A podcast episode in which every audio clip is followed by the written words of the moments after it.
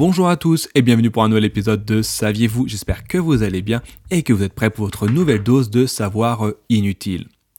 En 2020, une petite fille est née aux États-Unis et cette petite fille, à sa naissance, avait deux bouches.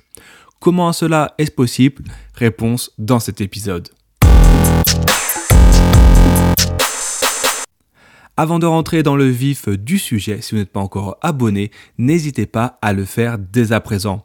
Également, profitez-en pour découvrir l'application euh, Walken qui vous euh, récompense tout simplement en allant euh, marcher.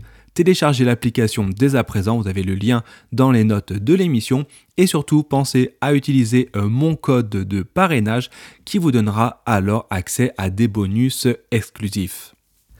Alors comment est-ce possible de pouvoir naître non pas avec une seule bouche mais euh, deux bouches?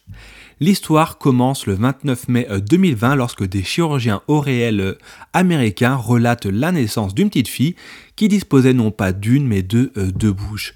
Bien que l'anomalie fût détectée durant l'échographie prénatale du troisième trimestre, les médecins n'ont su que ce qu'il en retournait juste au moment de l'accouchement. En effet, à sa naissance, la petite fille en pleine forme disposait sur le côté droit de la mâchoire inférieure d'une deuxième petite bouche fonctionnelle avec une ouverture et des lèvres. Au bout de deux semaines, cette deuxième bouche continuait son développement avec alors l'apparition d'une langue et des petites dents visibles grâce à l'IRM. Les médecins décidèrent alors d'attendre que la petite fille atteigne l'âge de 6 mois pour effectuer une opération pour retirer cette deuxième bouche et lui assurer alors une croissance normale. Et rassurez-vous, si jamais euh, vous vous posez la question, l'opération fut un succès et la petite fille est toujours en pleine forme.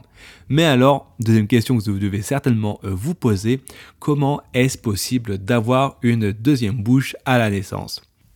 Cette malformation à la naissance est appelée euh, diprosopie et en fait est liée à une activité anormale de la protéine sonique Hedgehog et cette protéine nommée SHH et son gène associé sont comme des euh, conducteurs de travaux lors du développement euh, du fœtus.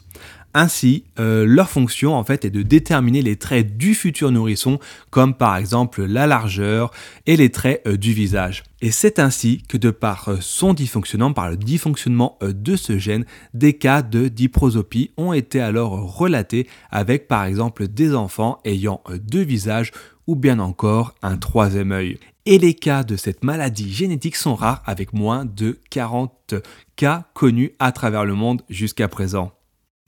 On arrive à la fin de cet épisode. J'espère que maintenant vous pourrez euh, expliquer à vos proches et à vos amis ce qu'est la driposopie. Une fois, n'hésitez pas à vous abonner. En attendant les prochains épisodes, portez-vous bien.